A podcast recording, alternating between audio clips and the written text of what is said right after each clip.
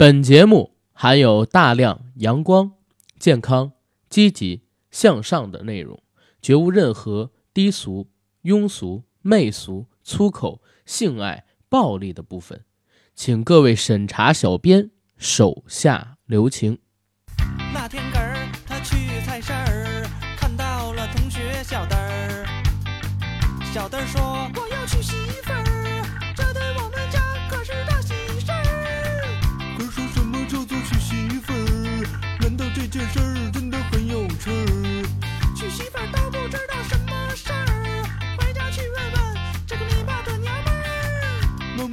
什么叫做娶媳妇儿？难道这件事儿真的很有趣儿？儿子，你这个傻笨笨儿，娶媳妇儿可不是什么大好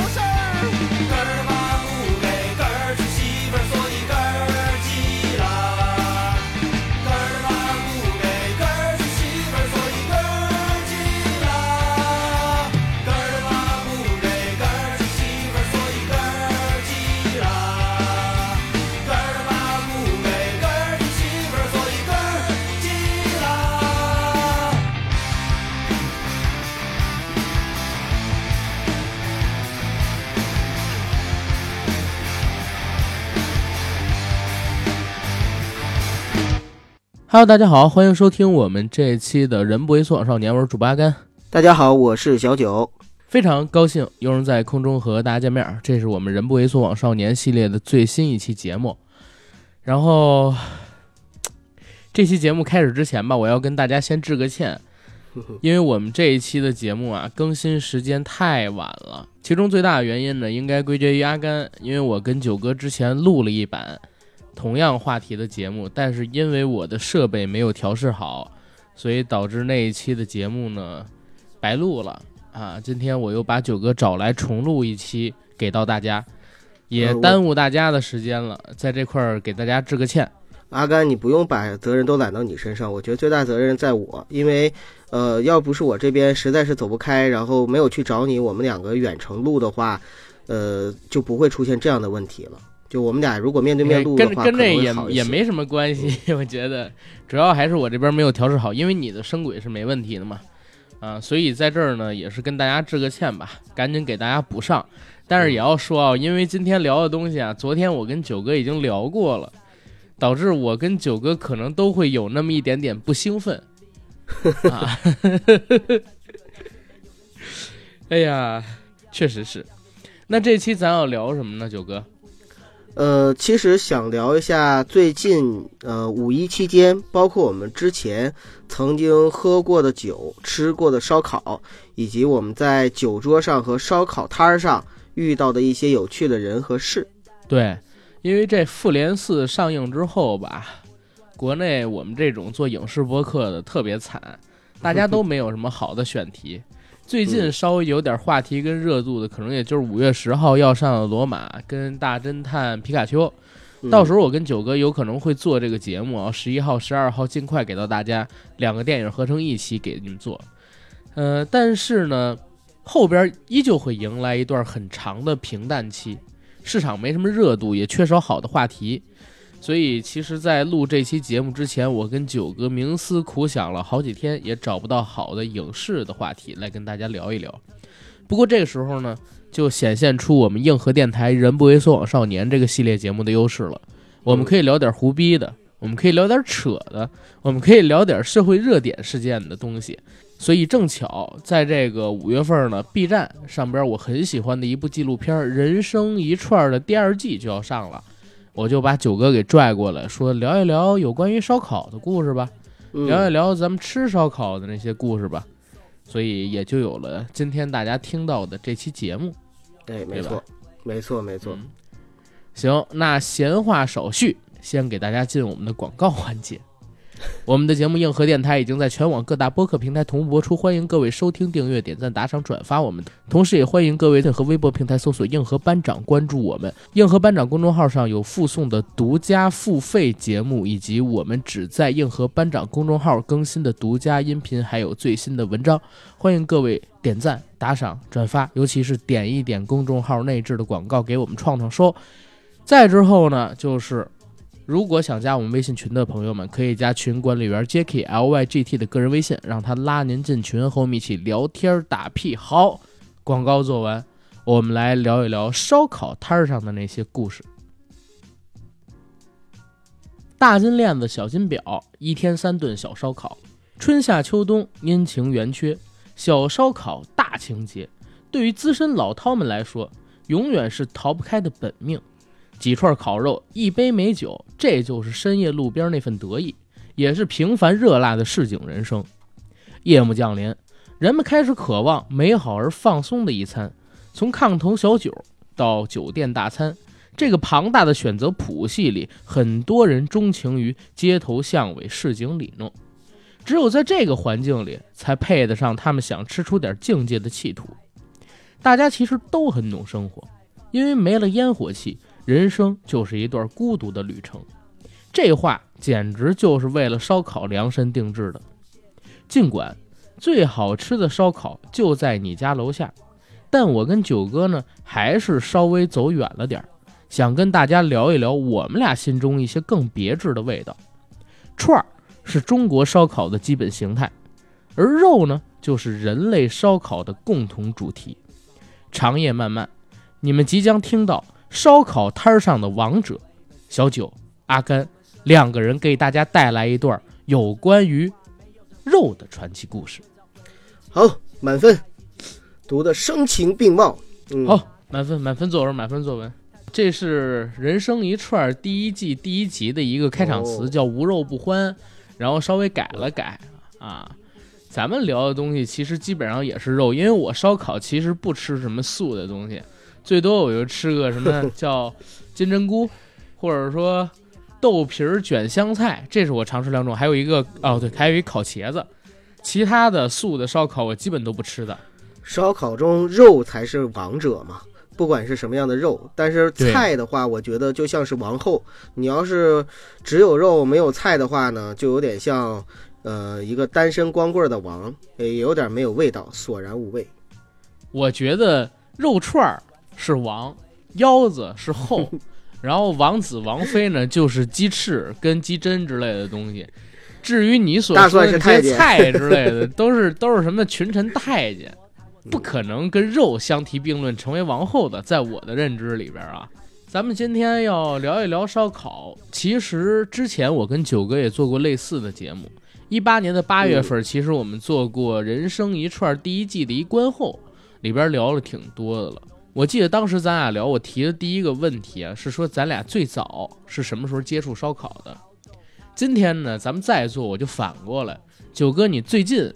吃烧烤那一次是在什么时候呢？呃，最近吃烧烤那次应该是在五一之前，四月三十号那天。啊，四月三十号说来很。逗，对，因为我去年的时候啊，曾经嗯获得了一个公司给的小奖励，什么奖励呢？就是一张呃万豪海鲜自助的这个自助的券儿，但是这个券券儿呢很鸡肋，对，它有效期到四月三十号，然后呢是只有一张。啊，我当时我就想要不要叫九嫂一起去，我跟她提了几次，然后九嫂呢，在这儿也表扬一下，很持家，然后就说说这个票的话几个人用？我说一个人用，你去的话再买一张就行。他说多少钱？我说大概就是二百九十八。然后他说那我去的话是不是还得再花一份钱？我说是。他说你你觉得我能吃回来吗？我说够呛，咱俩加一起能吃回来一个人量就撑死了。然后他说咱俩过去是不是还得开车去？我说是啊，那是不是有油费和过路费？我说是啊。他说那去干嘛？去还花钱，不去了。我说那。我总觉得这不去的话，这券就浪费了。然后四月三十号那天，架不住我磨叽，九嫂说：“你坐地铁自己腿儿去。”然后我就我我就是这个样子。你如果真的就是怕浪费的话，你当时就应该告诉我，我叫一闪送，直接去你家把券拿到我这儿来，不就结了吗？你还省一趟地铁票钱，对吧？我替你出这地铁票我是4月30号那钱，天我一分钱都不让你出，我自己出这地铁票钱，我自己去花钱吃这个去。你当时我你都可以在闲鱼上二手卖了，你知道吗？啊？不是，我是四月三十，我说我我要是想持家的话，我都可以在闲鱼上卖了。我四月三十号那天翻出来的，我们收拾屋子大扫除，因为九嫂是四月三十号那天，呃，提前一天放假了嘛，然后我们就大扫除。呃，我5月1号聊的是持不持家的事儿吗？我聊的是这券儿为什么没给我？对呀、然后然后这券儿已经四月三十号，一看你来不及了嘛，我就赶紧就去了。然后去了之后呢，那个海鲜自助它实际上是相当于是有火锅，然后有烧烤，然后我就相当于是架了个小锅，自己一个人在那块自斟自饮，喝着啤酒，然后吃着海鲜。但是老实讲，就是那个那顿饭吃的我很撑很撑，但是呢，嗯，吃的不是特别的爽。不知道阿甘你能不能理解？就周围呢，这个都是一桌一桌的人，然后我一个人呢，孤独的坐在那儿，一边撸着串儿，一边吃着火锅，一边喝着酒，啊，然后一边呢就是很无聊，也没人跟我搭个话，啊，所以说那顿饭完全就是为了应付啊，嗯，我能理解，没有什么太大的。感觉。嗯你因为啊，就是心里边惦记着阿甘，说，哎，阿甘这次没跟我过来一起吃这个，他没自己在家指不定吃什么呢嗯说早知我就把这券儿给他了，或者说下次有这券儿，我一定先给阿甘。哎，我就应该叫上你，哪怕我请你一顿，咱俩一起吃，边吃边聊，边喝多久啊？不是主要你吃的这个东西啊，它不是烧烤，它形式上虽然是烧烤，但是本质上它只是一个自助而已，而且算是一个比较高端的自助，对吧？你到了那边，你想去体验烧烤摊上那些人情冷暖，是吧？市井里弄的味道烟火气肯定体验不到的。没错，所以有机会吧，有机会五月份咱们叫几个朋友，大家一起撸个串儿去吧。正好天儿也开始暖和了，北京这边儿，那还不是就是随时的事儿吗？对，哎，也不是随时。最近手头比较紧，这月的生活费就剩块八毛了。我到那儿撑死了，点一盘炒大蒜，哎，烤大蒜都不是炒大蒜，烤大蒜，哎，烤大蒜好像块八毛也拿不下来吧？我们自己带大蒜去烤吧自，找个打火机，啊，找个个加工干柴火，啊，骚是一种然后就被警察给扣住了，然后就被拘留了啊。那个说大蒜不是警察说大蒜是违禁品，知道吗？大蒜是违禁品，你知不知道？大蒜剥皮的速度是秒速五公里。现在国家已经把大蒜作为重要的战略物资了，我们都已经不研究核武器了，啊！大蒜是违禁品。扯，扯扯，没有扯，没有扯。哎，然后呃接着来说啊，我最近一次吃烧烤，应该是在五月二号，五月节里啊，不是不能叫五月节啊，啊，在五月二号那天的晚上，当时呢是陪我的两个哥们儿跟我其中哥们儿的一个媳妇儿，我们四个人在劲松那边吃了一顿，那边有一个新疆饭馆儿，我们吃了个大盘鸡，然后点了一堆串儿。然后还点了一个我第一次吃，但是却很喜欢的菜，叫馕丁炒肉。我们在那儿一起吃了一顿，对，南京炒肉五一的时候我也吃了一次，在以前那个新吃过吗疆馆的。吃过啊，那个菜我们去吃新疆菜的时候经常点，因为很好吃。我是最近才点，因为我之前去吃这种饭馆吧，一直都是吃串儿，偶尔吃个热菜呢，就是大盘鸡，基本上没点过什么别的热菜，剩下都是凉菜嘛。这次尝是感觉挺不错，这馕丁炒肉很合我的胃口，因为最近阿甘在减肥嘛，其实我都已经戒碳水了，那天是架不住，被我那俩哥们儿给拽过来的。为啥呢？因为我其中那哥们儿他媳妇儿怀孕了。啊，然后感谢一下我跟另外那个哥们儿在他们备孕这段时间里边做出的努力跟贡献，所以把我跟另外那个人家媳妇儿怀孕了，感谢你，感谢你们。嗯，对，感谢感谢我们嘛，就是好多人媳妇儿怀孕都感谢我，嗯，哦，好吧，因为。因为不是因为他们备孕的时候就不喝酒嘛，我们这边有酒局嗯什么的，我跟另外那哥们儿就老帮他挡一挡，然后怎么样？我们几个人关系也特好，所以就是单独请我们吃饭。我们在那个酒桌上边喝了大概得有十几瓶呢，喝的那个大乌苏加雪花儿。接着说那个馕丁炒肉啊，一会儿再说具体喝什么样。那馕丁炒肉我虽然第一次吃，但是特别喜欢，因为我最近在戒碳水，我都好几天没吃主食了。然后那天是因为破戒嘛，所以我说一破到底，也点个什么主食吃，但是不想吃这个烤馒头片儿啊，或者说烤面包片儿了，就点了一个所谓的馕丁炒肉，那是新疆当地的烤馕，然后放到嗯锅里边儿，跟葱姜蒜什么的一起炒，拌上这个过油肉，再炒到熟，稍微吸点儿那个油汁儿变焦香之后啊，上边儿撒孜然面儿，撒点儿辣椒面儿，再撒点儿盐之类的调味品，味道是相当的好吃，有点像北方有一道菜叫炒疙瘩，但是比那疙瘩脆，有点像炒锅巴一样。但是那个馕呢，它是外表酥脆，里边那一块的面啊，稍微还是有那么一点点软的，甚至有点弹牙跟粘牙，所以口感很好。配上这过油肉，他们这边放的应该是羊肉吧，啊，很香。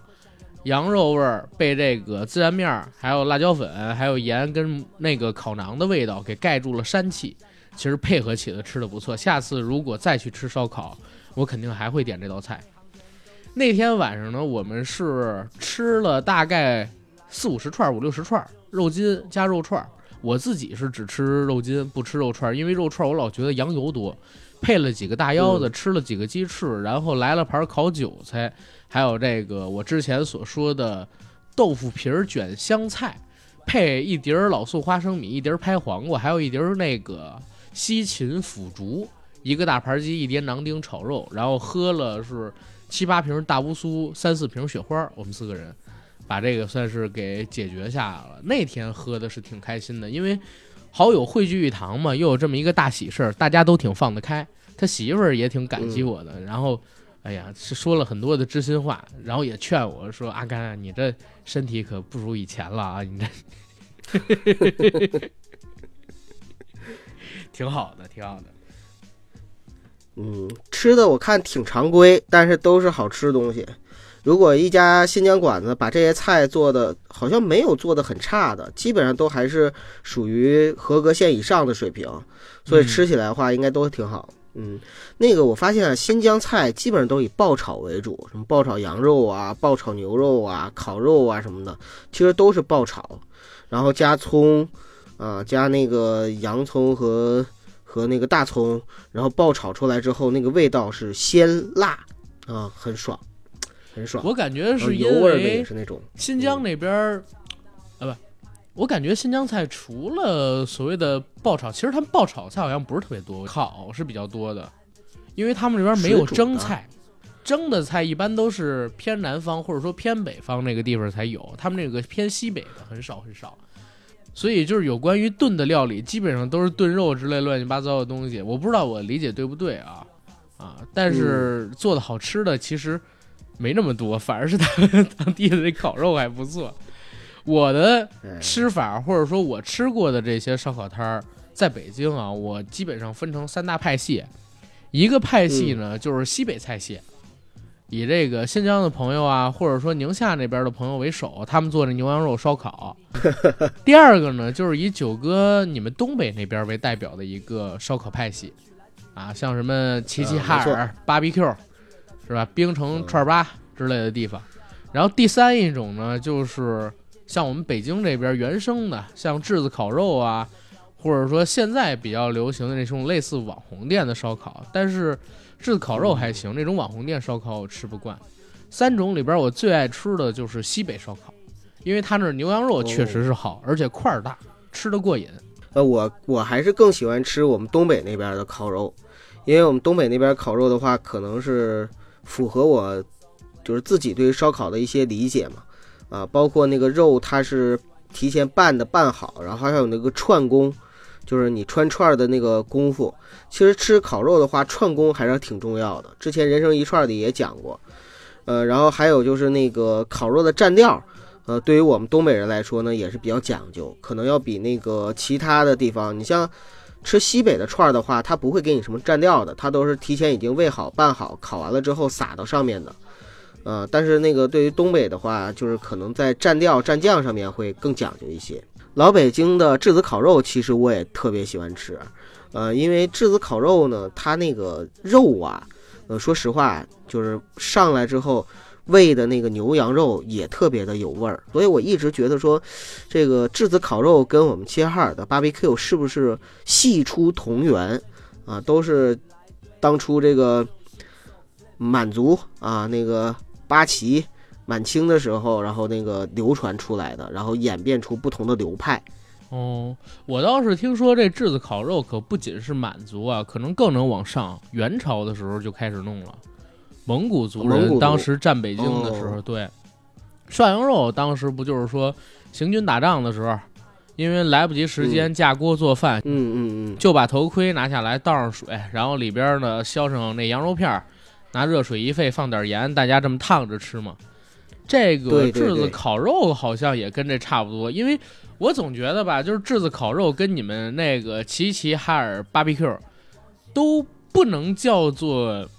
纯的烧烤，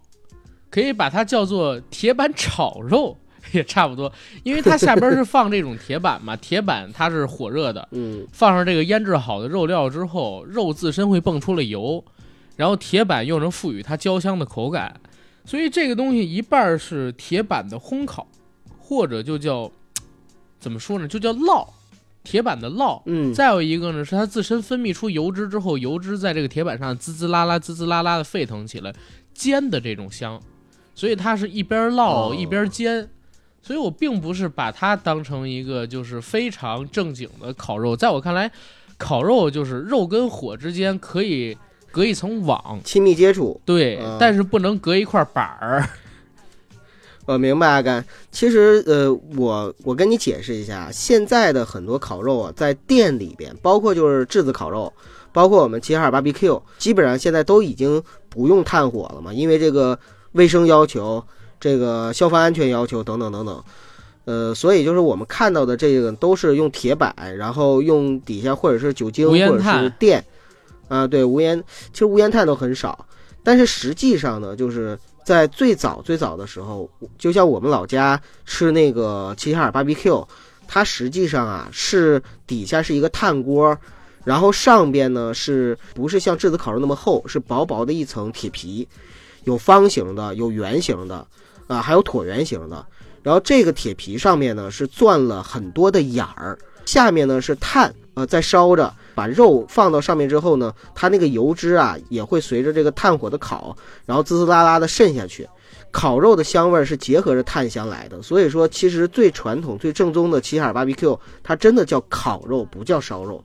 只不过就是现在啊，咱们大多数的时候吃的在店里的，它都是那种就是你基本上看不到炭火，然后也没有办法让肉跟炭火进行一个亲密接触，所以你会感觉像炒肉或者烧肉那种感觉。其实这也是哦我特别吃不爽的一个原因。对，明白。哎，你要这么说的话，确实我能想象到是比较好吃的。因为如果在这个嗯篦子上边儿，或者说这个铁板上边儿有一些眼儿的话，它方便于这个油脂跌落下去，油脂滴到炭火上边儿之后，它会形成烟云的。然后那种烟熏香，其实跟你正常果木也好，或者说木炭也好烧出的那种烟熏香是不一样的味儿。它会给这个肉呢增加一道风味儿，同时因为油脂变少了，那个肉也不会像现在咱们吃的这么腻。因为其实烤肉很容易做腻的，它油脂只要不散出去、不滴出去啊，这个肉你吃一点儿，可能说你就会撑得慌饱了，你消化能力毕竟是有限的。如果要是能像你说的那样，我觉得应该还会蛮好吃，也可能更加原生态一点儿。不过这个东西呢，不行，也对身体比较好，就是你既然少了这个烟的话，嗯，我我我我决定了，我一定要那个回老家，然后就弄一套这个烤锅，然后弄回来之后，我要 请你就过来，咱们在野外就是野炊，然后真正的享受一把这种真正地道的原生态的七啊叉八。到时候我去拌肉，让你尝尝。到时候去十好渡咱们尝尝啊。但是，这个现在的烤肉方法，就是饭店里边其实比较健康，因为像这种嗯烟啊，它都是有对人体的危害的，容易致癌，或者说含这个亚硝酸盐之类的东西。其实现在我们吃的很多烧烤，虽然已经很不健康了，但是跟原始手段相比，可能说还是要健康很多的，对吧？因为现在毕竟北京它不让露天烧烤，我记得我们小的时候走在街边上，北京还允许露天烧烤的时候，遍地都是那种烧烤摊儿啊。然后大家真是拿嗯那种黑木炭，用那蛇皮袋子装着，开始往那个自制的这种烤炉里边放。放完了以后，上边直接架签的烤肉，那都黑黑的，发的那个烟嗯中间用一大风扇吹着，其实非常的不健康。后来北京禁止露天烧烤了，这种店就少了。其实对这个老相声演员也是一种保护，所以 我们，所以这个问题就先到这儿。我再问一嘴啊，九哥，就是你嗯在北京吃过的最好吃的一家烧烤店是在哪儿？给大家点个地儿。呃，其实昨天我跟阿甘聊的时候就说了一个答案，但是我后来事后又琢磨了一下，然后我发现其实还有一家更好吃的店，阿甘没去吃过，呃，就是在房山，房山的龙湖天街，你知道吗？就是房山龙湖天街那个旁边儿，我一房山人，个龙湖天街的后面，龙湖天街后身儿啊，那块儿就是有一排吃饭的地儿，其中有一家叫锦州烧烤。哎，那个店我虽然没去过锦州啊，但是我一直对于锦州烧烤是很敬仰的，啊，也很向往的。然后我就，曾经去，对，去那个地方吃过一次，然后我发现，哎，非常的棒，那个地方，它那个串儿啊，就是串工非常的漂亮。它如果穿的好的话呢，它每一串的肥厚，就是羊肉串的肥厚都非常均匀，然后那个就是宽窄、粗粗细啊，等等等等都很匀称。然后烤完了之后呢，它是外焦里嫩，啊，特别的棒。但是你要是找那种就是很粗枝烂叶的那种就是馆子，它那个就是烤的串儿就有的粗有的细，吃起来的话呢，有的地方已经焦了，有的地方呢就可能还没怎么熟，还带着血丝儿。所以说串工就很重要。那家锦州烧烤呢，我吃了之后，我虽然没吃过，就是没在锦州吃过烧烤，但是我真的觉得那个烧烤是我吃完了之后呢，让我，呃，眼前一亮，哎，感觉好像是那么回事儿，挺有意思。所以那家那家店就叫锦州烧烤，后边的一家锦州烧烤是吧？就叫锦州烧烤。好，呃，然后里边就是有那个我推荐像什么烤鸡爪子，哎，就是吃锦州烧烤一定要吃烤鸡爪。嗯嗯啊，对对，叫烤凤爪啊，因为那个真是好吃。然后还有鸡头，鸡头其其实鸡身上所有东西都有，什么鸡头、鸡腿、鸡翅，这是常吃的，还有鸡胸、鸡屁股、鸡皮啊，还有就是说欢迎大家到那儿啊，去吃鸡肝、鸡心。你这话说的挺好，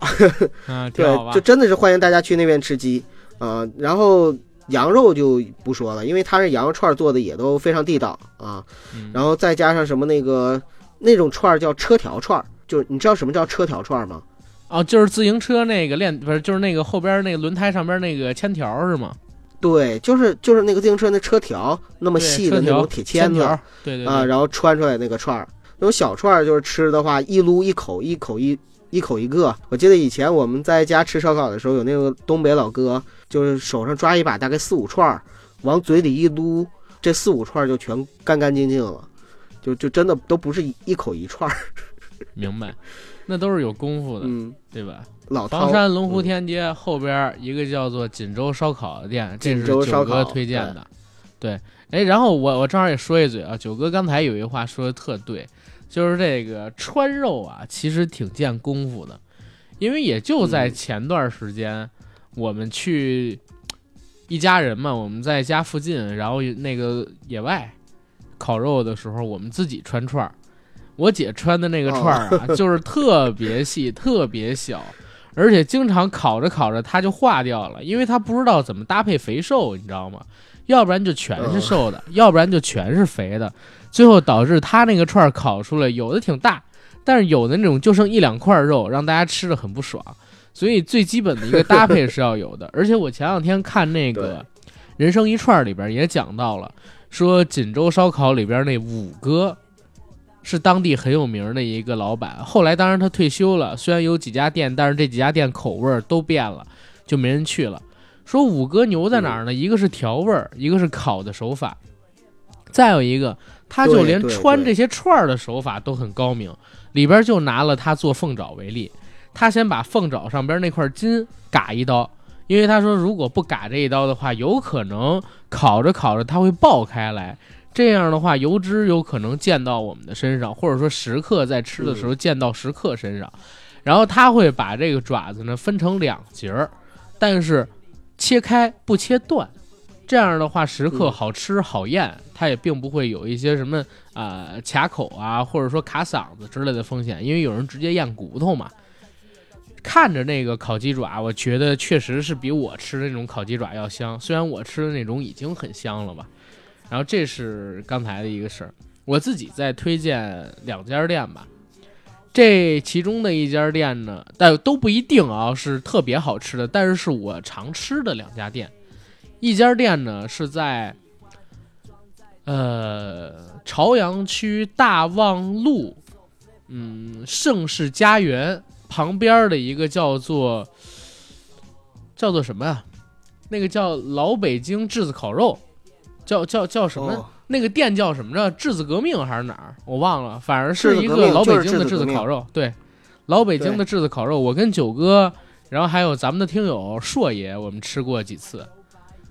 那地方呢，基本上晚上也有点座位，因为旁边就是办公区嘛。到了晚上，其实去吃饭的人不是特多，中午的时候翻台也挺多的。我们去那儿吃过得有七八次，甚至更多。在那儿呢，我挺喜欢他们家的肥瘦羊肉，然后还有那个酸菜、酸菜猪肉、酸菜五花肉，东北的酸菜五花肉肉。对，嗯然后去他们家呢是必点他们家的那个酸梅汤，那酸梅汤好像是二十八一大扎，那一大扎能倒出二十来杯来，我觉得起码得有两升，挺划算的。再有一点呢，就是他们家那个炸馒头片儿。还是炸玉米炸玉玉米饼啊，挺好吃，因为它能配臭豆腐。你跟这儿要呢，他会给你那种王致和的能抹在饼上的臭豆腐，配那个吃，真是闻着臭，吃着香。你也可以就口蒜，因为那里边是送蒜的。啊，北京的烤肉啊，吃肉不吃蒜，味道少一半。我跟九哥每次嗯我们俩去吃串儿什么的，还都会要点蒜之类的呢，配着这个正好也没消消菌对吧？那烤肉味道是不错的，不一定是最好吃的，但是我常去吃，啊，这是其中一家店。再有一家店呢，就是我自己比较喜欢的西北风味儿的烤串儿，也是在大望路附近。你顺着国贸桥一直往，顺着国贸桥的东南方向往东走，你会看见一家叫做塔塔蜜的西北饭店。这个叫塔塔蜜的饭店呢，是以红柳大串儿然后出名的，还有一些烤羊腿之类的菜。我们老去那儿吃，平均消费其实比一般的串儿店高个百分之三十到四十左右。他们家比较有名的就是我刚才说的那种红柳大串儿，但是我并不是特别推荐大家去点啊，我只吃过一两次，因为我们当时呢是有一个新疆的同事说这个东西做的很地道，但是我吃了之后，我不知道是心理作用还是怎么样，虽然比平时吃这种铁签串儿，我觉得要香一点儿，但是也没觉得香到哪儿去。对于这个价钱而言，其实不是那么划算，啊，这是当时的一个看法。但是他们家的自制酸奶挺好喝的，然后他们家有一个包间儿叫火焰山啊，我们老去那儿趟一趟，就是每次大家聚个餐什么的，就到这榻榻米去，可以抽烟，然后喝他们家的那个大乌苏啤酒，确实来劲。在那屋子里边，他们服务态度也还可以，啊、他那儿的卫生间留下过我不少战斗的痕迹。我说的是吐，然后再有呢，再有呢，就是他们家还有什么菜，我觉得比较有意思的。哎，不对，囊丁炒肉那我老吃，或者说之前吃过，就是在那儿也吃过。对对对，只不过这次是我自己有意识的去点。然后他们家那个肉串儿可以说是很香，因为选羊肉，我我得这么说一嘴公允的话啊。为什么我喜欢吃在北京的西北风味儿的烧烤？确实是我认为，就是咱们这边的穆斯林朋友，或者说信回教的朋友们，他们在牛羊肉的选拔上啊，比这个常规的串儿吧要好一点儿。他们这儿牛羊肉确实要香一些，尤其是出名的一些店，牛羊肉确实是要好吃一点儿的。所以我常去他们家那儿吃，啊，这是我推荐两家店吧，一家在那个大望路万达广场对面叫质子革命，一家呢叫塔塔蜜，在国贸桥东南路方向一直往东走，走过出了那个地铁国贸站啊，顺着东南方向一直走，走个二三百米就能到，啊，这是我们两个人比较推荐的三家店吧。哎，我再给大家推荐一个，因为你刚才说到烤鸡爪的时候，我突然想到啊，就是最近有一个网红店，那个他也不卖别的什么东西，但是他那块的烤鸡爪确实非常好，都在商场里。我上次五一的时候呢，就是跟朋友在龙湖天街，呃，他那个地下一层就有。啊你能不能推荐一个在市区的店呢，九哥？就是我说了，这是连锁呀，就是大家如果是在市区，包括就是其他的城市啊，你可你可以去看，这就像阿甘锅盔一样，你知道吗？就那个店都有，叫阿瑞烤鸡爪，就是这个烤鸡爪，大家如果到了商场去看到的话，可以买来尝一下，因为它那个烤鸡爪，我不知道工艺是怎么样做的，但是做完之后呢，它那个骨头是特别特别酥软，然后整个的鸡爪呢烤出来的口感是那种就是。呃，有点黏黏黏的香茹的那种感觉，所以吃起来的时候呢，我甚至都不是嚼的，我是就是放到嘴里边，然后一嗦了，就是那么一含，然后就基本上就把那个肉就能给吸下来，就那种呃就很烂，烤得很焦烂的那种感觉。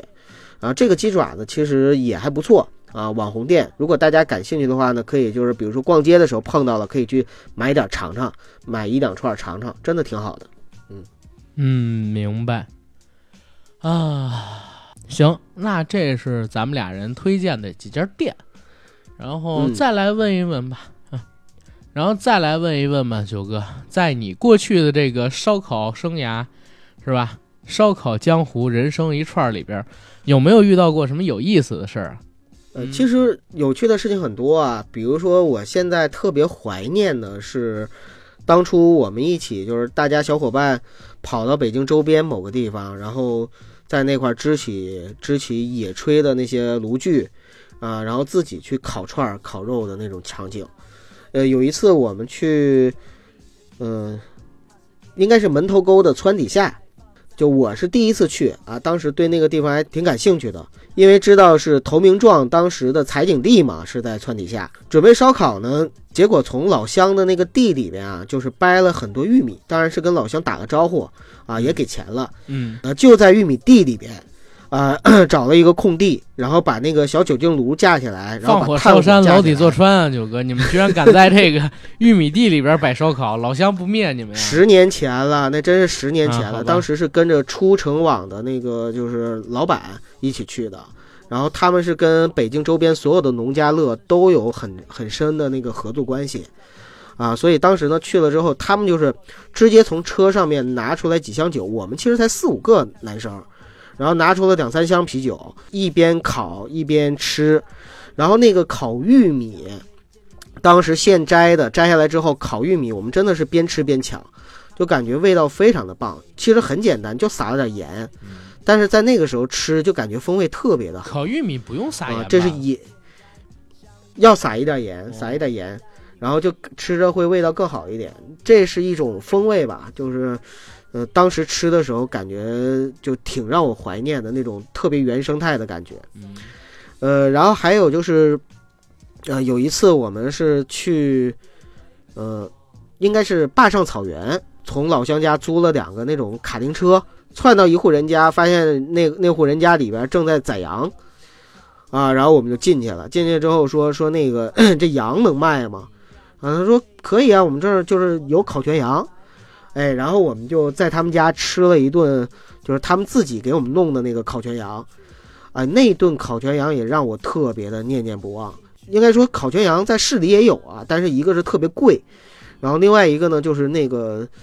吃完了之后呢，就是感觉有的时候挺膻的。但是在那个原生态下吃那个烤全羊的时候，就蘸了点他们提供的盐巴，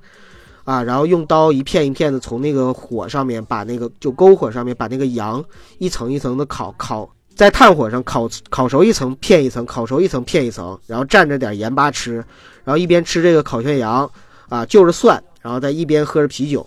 哎呀，那个感觉。我们那天就真的是吃到开心到，大家就主主动就开始唱歌，你知道吗？大家围着篝火就一边唱一边跳，然后一边吃着烤全羊，也让我体验了一把就是呃蒙古人民或者说蒙古民族的那种豪迈的感觉，嗯，挺爽的。明白。嗯，我呀，我吃烧烤有两个比较好玩的记忆，一个记忆呢是我跟着我的这个同学们，那会儿还在上学，然后是我们嗯有一年的暑假，我们到这十渡去玩儿。十渡那边呢有一地儿叫野三坡，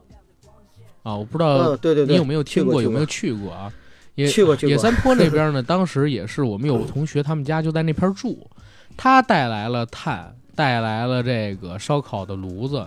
我们一票同学呢，当时是住在一个农家院里边，也有住在他们家的，也有住在相熟的其他同学家的，因为房山嘛。我们在那边呢也买了肉，买了肉之后，一票男孩儿女孩儿在这边去烤。烤的时候呢，旁边有一个农家乐的馆子，然后我们正好是贴他们附近的水塘去吃这个东西。房山有很多这种农家乐，建议大家如果去的话，可以去尝试尝试。他们里边其实除了卖烧烤之外，为什么我们要离它近一点？一个是蹭它的火跟那个原材料，再有一个呢是他那儿卖烤鱼。我们当时是点了什么呢？他好像有白莲子，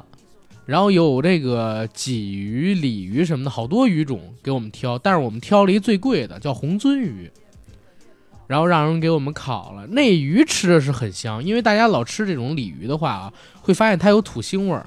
你包括你钓上了一条野河里边的鲤鱼，你得在净水里边得放它几个小时，为了吃点东西让它吐吐泡泡，就是为了去它身体里边的土腥味儿，包括你得去腥线。但是那个红鳟鱼，当时我们吃是完全没有腥味儿的，它那儿的烤法也很原生态，就是在一个烧烤架上边儿，把这个鱼呢直接抛开，撇成一个长片儿，长片儿之后改花刀，对花刀上边儿直接给你刷这个烧烤酱，然后还有一些孜然、辣椒粉跟油，一定要刷油，要不然的话它会粘，因为油身上，呃因为鱼身上本身油脂就比较少。然后放在这个烧烤架上边儿，他是有一哥们儿，因为我们不会烤鱼啊，我们自己都是烤串儿。这哥们儿呢是来回给我们翻面儿，大概过了十五分钟到二十分钟，拿一个铁盘子套塑料袋儿，把这个红鳟鱼给我们端上来了。当时吃的那个感觉是非常香的，因为烧烤我们一直是吃肉，很少吃烤鱼，而且在很少吃烤鱼的基础上，也比较少吃那种比较好的鱼。尤其是这种原生态啊做法，我是看着他们从水库里边捞上来的那个鱼啊，然后开肠破肚给我们烤了的，真的是鲜。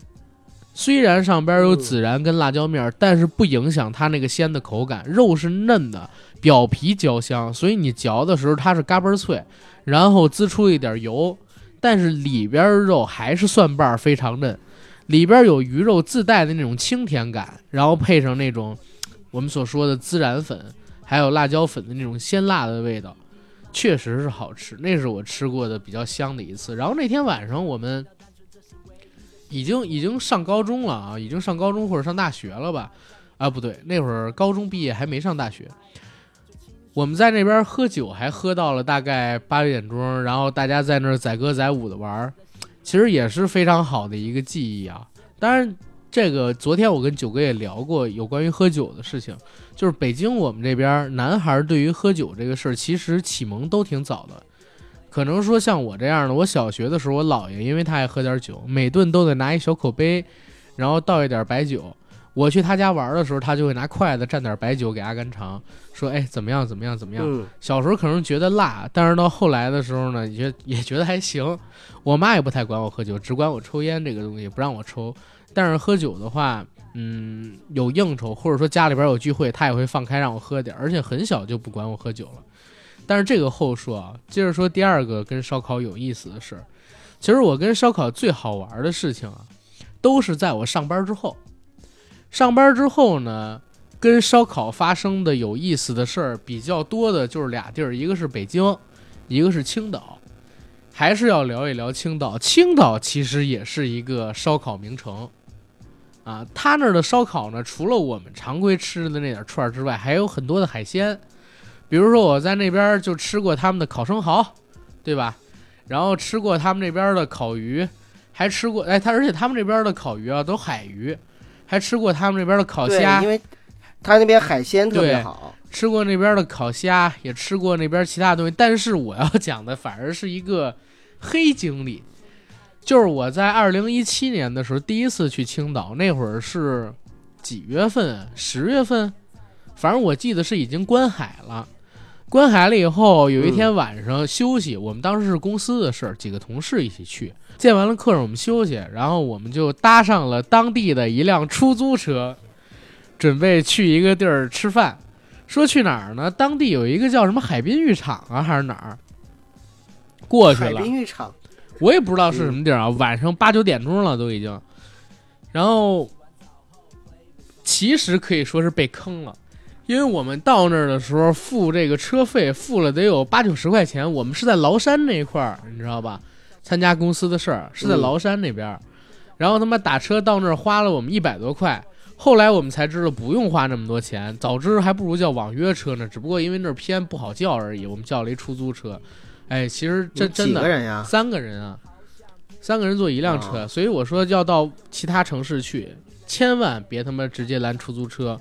就打网约车，因为这个的话，你能从自己的手机上边看线路，还能打表。我后来我就学精了，每次去一个陌生的城市，我叫完车之后，我都说我开导航，让司机按我的导航走，司机说什么其他的话我都不信，我也不管。你就按我这导航走就行了，堵车那儿我自己倒霉，因为我被坑过不止一次，嗯得坑了两三次，一个是在苏州，一个是在青岛。然后我们那次在青岛为什么说被坑了呢？因为我们晚上到了那地儿之后啊，它是在海边儿，风沙很大，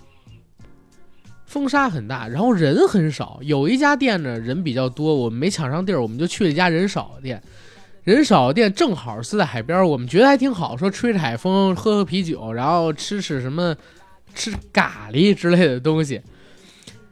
没成想，没成想，就吃到一盘臭的皮皮虾。我们先开始在那儿吃的，我们先开始在那儿吃就已经觉得不对劲了。为啥呢？因为它离海边近，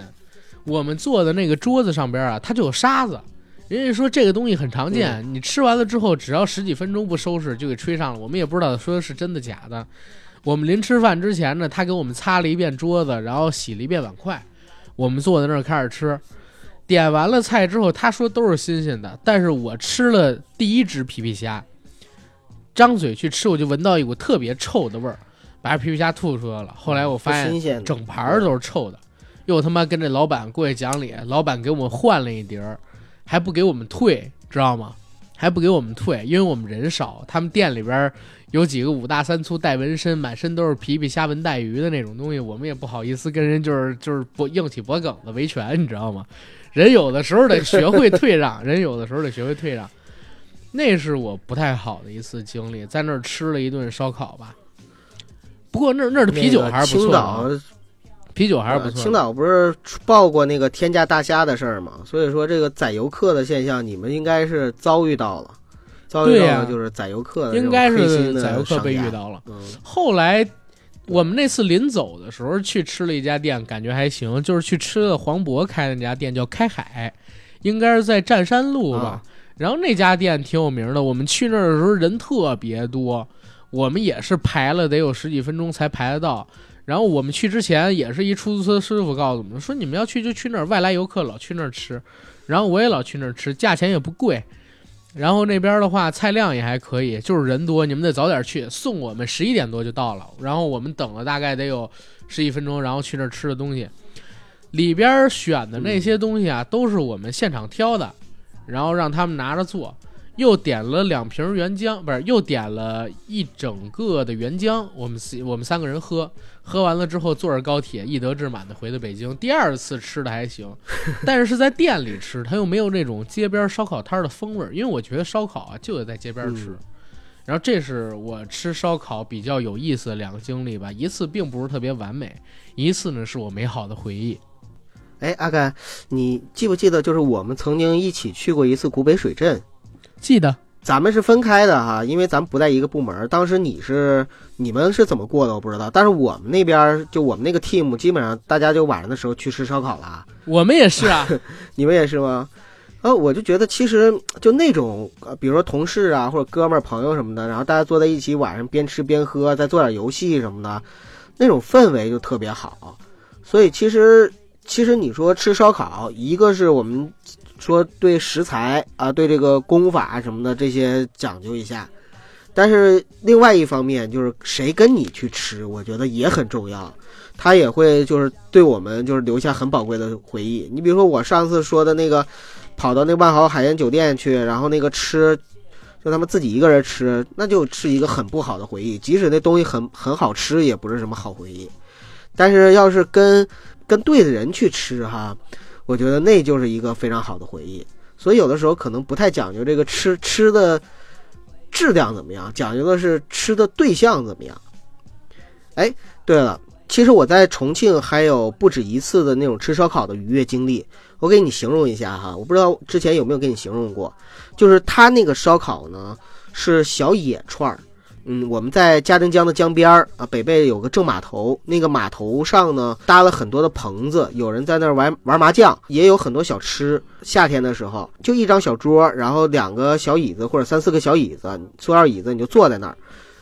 关键是你是把脚啊泡在江水里，卖周边卖小吃的就过来找你，比如说这个卖酸辣粉的、卖凉面的啊，包括就是卖烧烤小串串的，就全来找你。那肉串的话，一个铁丝串上面可能就一两片肉，一把肉串多少钱？一把肉串多少钱？其实吃这个烤肉串本身不太重要，但是重要的是一边喝着茶，一边泡着脚在江水里边，兄弟们去摆摆龙门阵，就那种感觉其实也是挺好的。很舒服啊！那除了这几个之外，再讲讲就是在烧烤摊上遇见不好的事儿吧。我刚才讲了一个小小的黑经历，然后我想起了另外一个，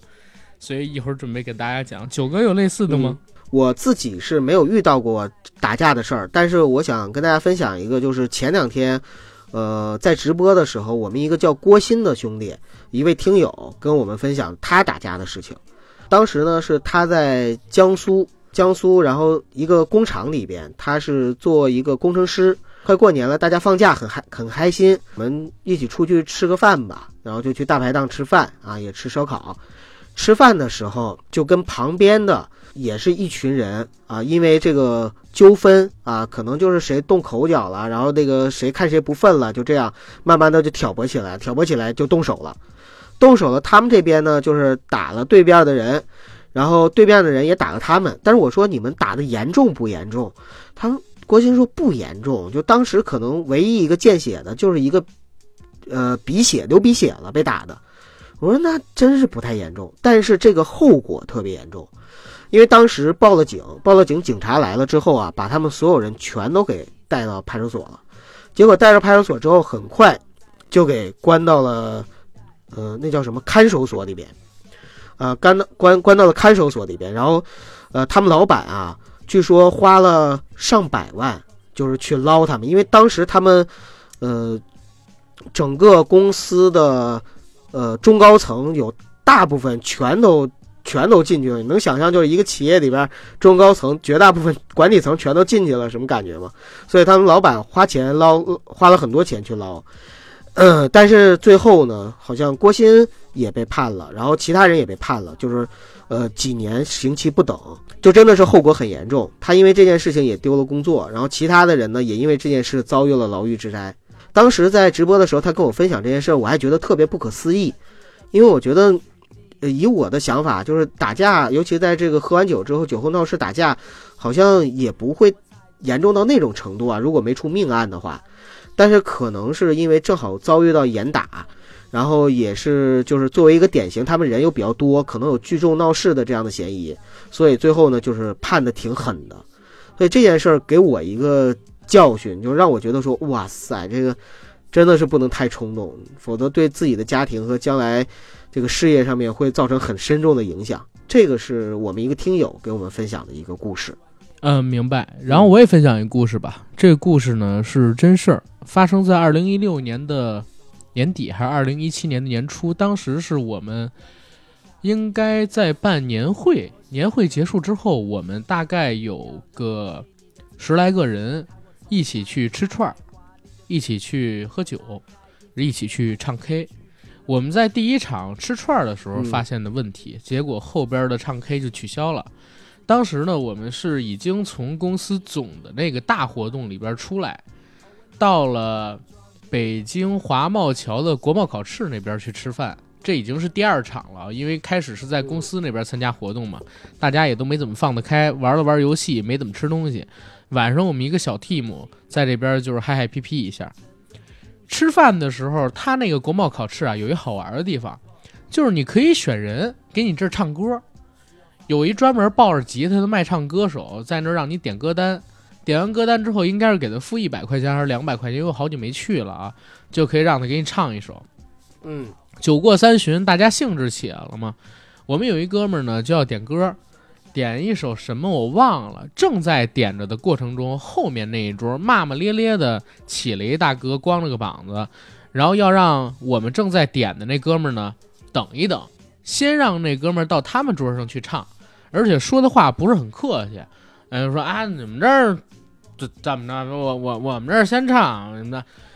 正好也喝多了嘛，我们当时那哥们儿呢不忿儿啊，跟他起来以讲理的态度说事儿吧，说我们这儿先给的钱，我们这儿先点的人，凭什么到你们这儿先唱啊？正说着呢，两个人情绪有点激动，其实主要是我们后面那桌的哥们儿激动了，因为他是真是喝多了，眼睛都是充血，满脸是红的，然后一个他妈板寸起身儿，嗯，哎呀，扇了我这哥们儿一嘴巴，眼镜儿给打掉了。他弄完了这事儿之后啊，我操，我们一桌人就都起来了，因为除了两三个女生之外，其他的都是小伙子，最大的三十二三岁，嗯，小一点的可能说有九五年的，刚二十一。那哥们儿呢，跟我一边大是九三的然后大家脾气都不是特别的好，正好也都喝酒了，就跟另外那哥们儿推搡起来了。推搡起来呢，我们这个挨了一嘴巴那哥们儿，他是脾气比较软弱，但是看也有我们这么多人给他撑腰嘛，就也踹了那哥们儿一下。结果后面那一桌，他们同行的应该也是四五个人吧，就也都站起来了。但是他们四五个人的年纪啊，平均比我们大，除了一个女生之外，哦，剩下的都是男的，大概都是那女生可能年纪小点，二十多岁，剩下几个男生都是三四，嗯剩下几个男的都是三四十岁，甚至更大的这种岁数，跟我们这边就真正打起来了。打起来以后呢，我当时有一大哥，他是一米九多大高个儿，他自己一个人嗯。架着对方一个人，然后我跟另外一哥们儿吧，我们俩是朝着一个梳大背头的一个中年大哥身上是抡了几锤子，抡完了以后，我们把他给抵在墙边儿，我手里边拿着一个垃圾桶，上边是垃圾桶的盖儿，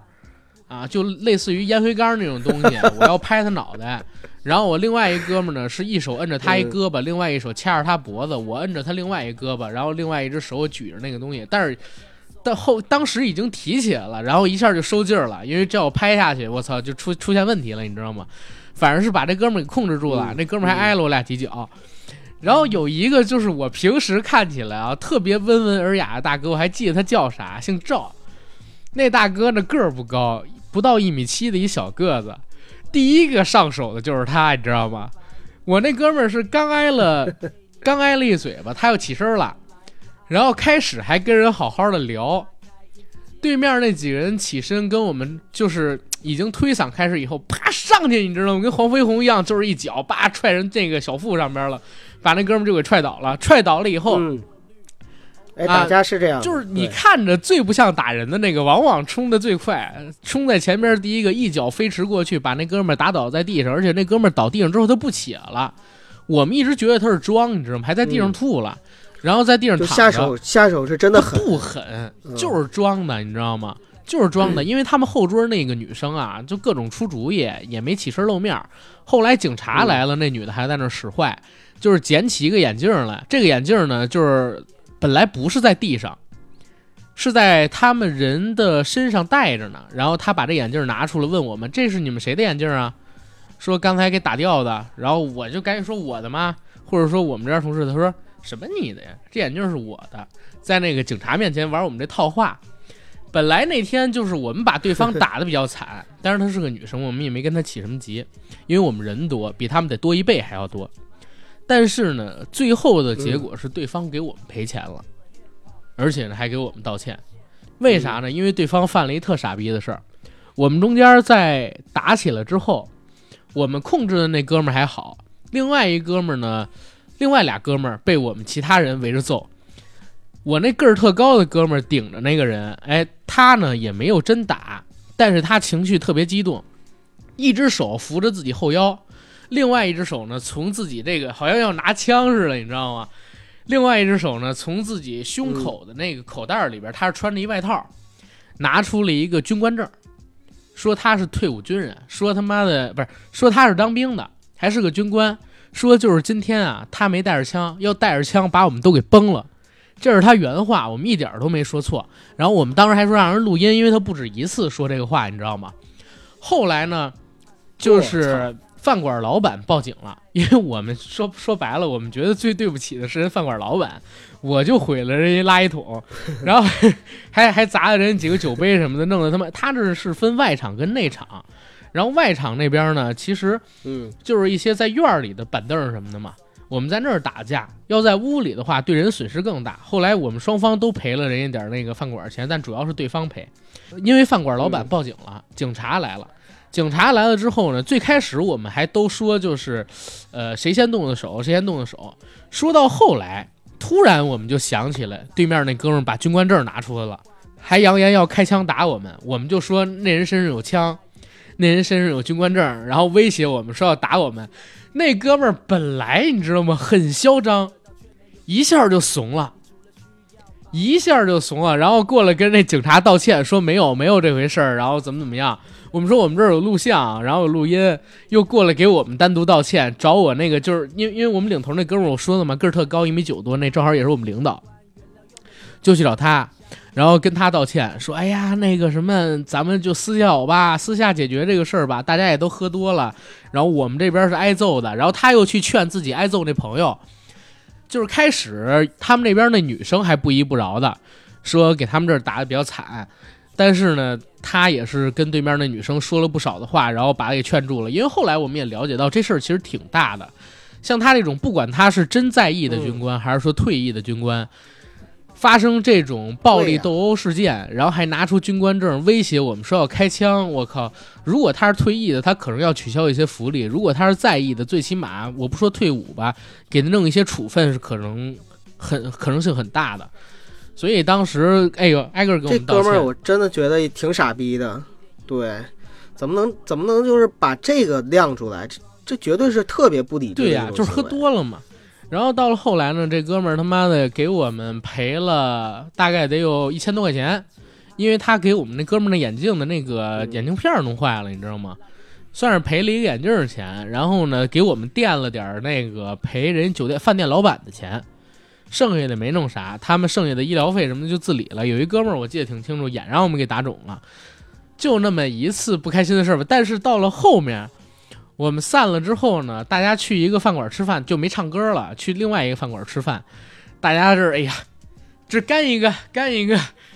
哎，阿甘，你当时就是挺猛啊，你跟老胡你们俩挺猛。哎，赵哥看不出来呀、你不到一米七的个儿，上去就开一脚。那谁谁你们不错啊，拉着谁谁谁，咱们今天是得胜了。然后一群人在那儿，我操！其实吧，其实大家都没干啥。你想啊，十几个人。然后干人一共是四个人，你要再干不过，而且还有一个人第一下就倒地上了，还吐了，一共十几个人干仨人，你要再干不过，我靠！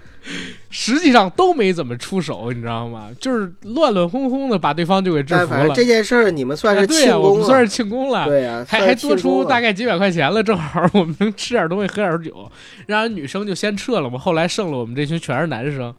在里边我操，大家是挨个吹牛逼，确实是挺猛。现在一想，不过不过这种事儿我们不提倡不鼓励啊，主要是遇到了，而且对方确实很过分，当时上来就他妈打掉了我们哥们儿眼镜，还给了人一嘴巴嘛。他要不是这么过分，我们也不会跟他打起来。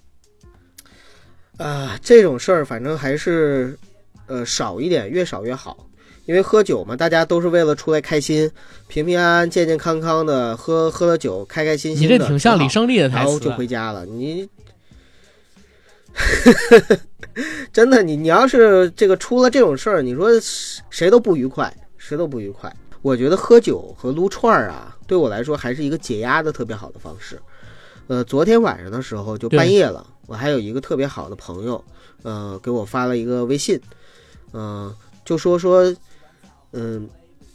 你最近有没有什么就是压力大的时候特别缓解的办法，还有呃句子什么的？然后我就跟他说了一句话，我说“守得云开见月明”，我说最近我都是用这句话鼓励自己。然后我接着又说，我说没有什么是一顿烧烤解决不了的，如果有的话就再来一顿。就其实找几个朋友啊，三五知己哥们儿喝个酒，吃个串儿，聊聊天儿，可能很多事儿呢也能过去，就解解压，放松一下，也是也是未尝不可的一个选择。明白啊。那咱们这边啊，我觉得就可以先稍微放一放了。其实今天聊的东西也比较多，嗯，关于烧烤的事情，其实可以聊的东西很多。咱们以后可以再开一个单期的节目。其实我跟九哥还有个想法呢，要是以后有钱了，或者说以后融到点钱，我们做个视频节目，然后带着大家去呃吃点饭，喝点酒。最起码北京这边的我们是可以弄的。哎，但是现在也一样啊。如果咱们北京这边有的朋友、有的听友，呃，想跟九哥我们认识，想跟我们一起吃饭、撸串儿、喝酒，欢迎加我跟九哥的微信来约我们啊。我们基本上有空一定会跟大家一起去吃的。现在也有不少的朋友跟我们一起，嗯比如说像是这个孔老师、硕爷、贺爷，然后还有香港宋阳老师，然后上海的洛洛老师，然后还有胖爷之类的，就很多。我们这边是来者不拒，当然我们的意思不是让大家请我们啊。我跟九哥肯定也是跟大家 AA，甚至我们请大家，主要是跟大家认识认识，我们一起做朋友。对我们请大家，对，嗯，行，然后咱们这期节目可以到这儿了吧，九哥？差不多了。嗯这个已经时间不早了，我打算出去吃烧烤了。行，那我跟大家预告俩事儿吧。第一个事儿呢是，刚才我说过了，有关于这个罗马跟大侦探皮卡丘，我跟九哥可能会出单独的节目，越快越早给到大家，这是第一个事儿。第二个事儿呢就是，嗯，近期吧，我跟九哥呢会有比较重要的事情跟大家宣布，现在我们还没有最终定下来。呃，定完了之后，然后确定好了百分之一百了，我们再跟大家来说。但是希望大家多关注我们的公众账号“硬核班长”啊。然后还有一个事儿呢，就是咱们听友里边有没有做 FA 的呀？就是财务顾问的，如果要有的话，加干一个微信，嗯，然后就没什么别的事儿了吧？没了。好嗯那就这样，咱们下期节目再见，谢谢大家。拜拜。